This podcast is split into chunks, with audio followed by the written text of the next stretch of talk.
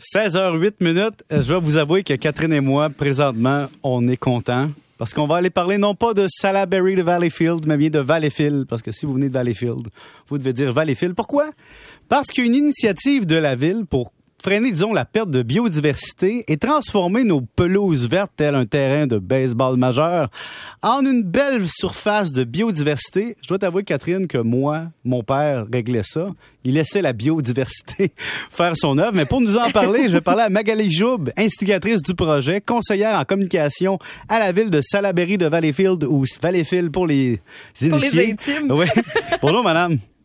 Oui, bonjour. Ben oui, laissons donc la biodiversité faire son affaire, puis allons boire une, un verre à la terrasse du vieux canal. Hein? Oui. Euh, moi, je, je préfère le grand tronc. Je vais être bien honnête avec vous. Ah oui, c'est à côté de chez moi. Ah, ben, ben, parfait. ça. Éc- Écoutez, c'est quoi le problème avec le gazon? Ben, le problème, euh, le problème, c'est qu'en fait, plutôt qu'on a des millions de mètres carrés qui sont finalement sous-utilisés, sont des espaces pe- perdus, particulièrement dans le milieu urbain. Puis on a tendance, quand on parle de biodiversité, à vouloir euh, la limiter, à l'encarter, on, le- on la met dans une trame, on dit il y a des corridors de biodiversité, puis c'est bien, évidemment, il faut commencer là. Mais en fait, on fait partie aussi de la biodiversité. Combien d'espèces euh, il y a dans le monde? Quoi, 8 millions, un petit peu plus? Puis on est une espèce parmi tout ça. Et on vit en interaction. Donc, je pense qu'il ne faut pas limiter la biodiversité à, euh, à des espaces où on la cantonne, mais bien la mettre dans, euh, dans notre espace de vie, en fait. Vous proposez des semences pour aider les gens à installer la biodiversité, mais est-ce que si je laisse mon gazon se laisser aller par la vie, les pissenlits et autres, je vais contribuer à la biodiversité de toute façon et que le résultat serait le même? Euh, oui, naturellement, ça vient, c'est sûr. Là, en fait, c'est ce qu'on on l'accélère. Puis on peut choisir aussi les semences qu'on veut. Euh, bon, moi, par exemple, je suis pas une fervente du pissenlit. Je trouve que le pissenlit est très beau quand il est fleuri, mais après la floraison, je trouve que c'est une plante qui est moins, elle est disgracieuse dans la pelouse. Mais il y a d'autres euh, possibilités. Un de mes chouchous, c'est le lotier corniculé. Donc, ça fait partie des semences qu'on a remis euh, aux enfants puisqu'on a fait des animations dans les écoles. Euh, donc, euh, celle-là, j'ai essayé de l'intégrer, en la, euh, mais j'ai pas réussi. Ça prend vraiment la semence pour pouvoir le faire, et ça me permet de garder mon gazon vert en fait, parce que il y a des vertus à ça. euh, On n'a plus besoin de l'arroser. Le gain, il est là aussi. Ce n'est pas nécessairement, c'est oui la biodiversité, mais aussi la résilience de nos espaces verts dans un contexte où on doit s'adapter au changement climatique. Pourquoi doit-on passer par les enfants? Est-ce que parce qu'ils sont encore idéalistes ou parce que les parents n'écouteront que leurs enfants dans ce cas-là? on avise. Moi, je viens des communications. Alors, j'utilise un peu tous les chemins pour me rendre à Rome, c'est sûr. Puis, au départ, euh, on faisait beaucoup de, de, de conférences sur le thème, de, en fait, de l'environnement, du développement durable. Et puis, on, s'est rendu compte très rapidement qu'on on prêchait des convaincus. On venait, on parlait à des gens qui avaient déjà un intérêt puisqu'ils se rendaient au rendez-vous. On a regardé comment on pouvait le faire différemment. C'est sûr que les enfants ont une capacité d'émerveillement, puis un intérêt, une curiosité sur laquelle on peut s'appuyer. C'est euh, facile de les intéresser avec ça. On, on a mis de l'huile de coude, on a essayé de rendre ça très dynamique. C'est un peu un one-man show quasiment qu'on a, on a peaufiné au fil des exercices dans les écoles, Euh, mais ils avaient un réel intérêt. Puis c'est sûr que on ne peut pas juste leur donner du contenu, euh, de l'information. On les intéresse, qu'ils comprennent pour devenir acteurs, et on leur permet d'être acteurs en leur remettant des semences. Et là, ils reviennent à la maison éveilla- un- un émerveillement qui est complet et ils peuvent embarquer leurs parents avec là-dedans. On a vu dans le passé, comme à Drummondville, par exemple, dans un quartier, il y avait des gens qui avaient décidé de faire un potager à l'avant de la maison. Oui. Et c'était beaucoup pour la biodiversité, puis intégrer, puis que le soleil était en avant de la maison, donc c'était plus Oui. permissif. C'était moins permissif par la ville, par contre. Et est-ce que les règlements municipaux ne sont pas la première étape à contrecarrer, c'est-à-dire de donner des, idées, ou plutôt le droit aux citoyens d'avoir des potagers en avant ou d'avoir de la biodiversité, ou des herbes longues? Ben, à Valleyfield, justement, on peut, le- peut le faire. On peut avoir un potager en façade et ce depuis de nombreuses années. En fait, l'activité qu'on met dans les écoles, c'est un des éléments sur lesquels on s'appuie pour favoriser euh, la biodiversité puis pré- préserver notre milieu urbain plus particulièrement. Mais il y a d'autres initiatives.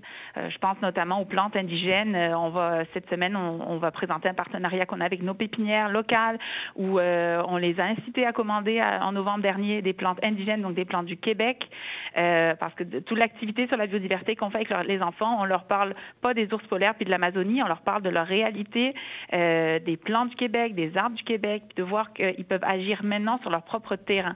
Donc oui, euh, il y a de la réglementation qui rentre en ligne de compte. Tout doit aller dans le sens, c'est-à-dire que si on, modifie la réglementation, puis qu'en même temps, dans nos aménagements paysagers à la ville, on utilise des plantes indigènes, on montre qu'il y a un nouvel esthétisme qui se développe, on change la norme, et puis en même temps, si on va voir les pépinières, puis qu'on travaille avec les fournisseurs, on peut s'assurer que ces produits-là sont disponibles, parce qu'aujourd'hui, euh, trouver par exemple ce type de semences ou trouver des plantes indigènes, c'est pas facile. Est-ce que Salaberry Valleyfield aurait le pouvoir, par exemple, de dire si vous installez de la pelouse chez vous, par exemple de la tourbe, vous êtes obligé d'avoir de la biodiversité dans les rouleaux de tourbe, c'est-à-dire que vous n'avez pas le choix de semer autre chose que seulement une sorte de plante? Bien, ça peut venir dans le temps. C'est sûr que tout ça, c'est progressif, puis des idées, on en a beaucoup. On pense à une politique sur la biodiversité qui intégrerait ce qu'on fait déjà, mais qui permet d'aller plus loin. Il faut, faut aider les gens à avancer avec nous faut pas se mettre contre aussi nos citoyens, donc faut aider les mentalités à, évoluer, mais on peut être un accélérateur. Faut pas attendre que ça se passe. Faut être dans l'action. Puis ça, ben, faut pas que semer des semences, mais aussi il faut semer des idées. Puis c'est ce qu'on fait, c'est ce qu'on fait en commençant avec euh, avec les enfants, mais on le fait dans toutes nos communications, dans le bulletin municipal, euh, on monte des vidéos, euh, ça, ça, ça s'intègre. il y a l'action dans nos projets, il y a toutes nos communications, ça, ça va sur tous les pans en fait de notre travail. Vous l'avez fait dans les derniers mois dans trois écoles? excusez-moi, dans trois écoles. Un, prochaine étape, c'est quoi? Puis surtout, est-ce que vous avez vu déjà des résultats? Avez-vous des statistiques? Il y a 22 étudiants qui ont convaincu leurs parents de le faire, par exemple. Ben, je suis en attente du résultat des sondages parce qu'on vient de terminer, en fait. Et j'ai rendez-vous la semaine prochaine avec le centre de service euh, pour regarder comment on développe le projet puis comment euh, on va s'assurer de pouvoir proposer des animations sur l'environnement tous les ans. Mais ça, ça peut se faire qu'en partenariat avec le centre de service parce que moi, en tant que conseillère aux communications, euh, euh, c'est pas mon mandat de faire de l'animation. Donc, on est là, on essaye des choses, on ouvre des portes, on tisse des relations avec notre milieu, même avec les organismes qui œuvrent en environnement sur notre territoire euh, pour être euh, parfaitement euh, efficace, en fait, que chacun soit à son rôle, puis qu'on aille beaucoup plus loin pour avoir de l'impact, parce que c'est ça qui nous intéresse. Au niveau de, du, soleil, de la sécheresse, est-ce que d'avoir de la biodiversité aide à ce que j'aille pas arroser mes, ma pelouse, par exemple? Oui. Effectivement. Ça, c'est un bon point parce que d'ailleurs, euh, c'est un élément sur lequel on insiste beaucoup. Hein, la pelouse qu'on appelle celle qui est avec la, semence du Kentucky, c'est une pelouse qui est, fragile. Elle a besoin d'être arrosée, elle a besoin de recevoir euh, des traitements, d'engrais. Bon, on a parlé justement sur votre antenne aussi des pesticides récemment parce qu'on se mobilise à ce sujet. Euh, alors qu'une pelouse diversifiée, c'est ce que je dis aux enfants, la biodiversité, c'est la force de la nature. Plus on a de diversité, plus on est résilient, plus on est fort.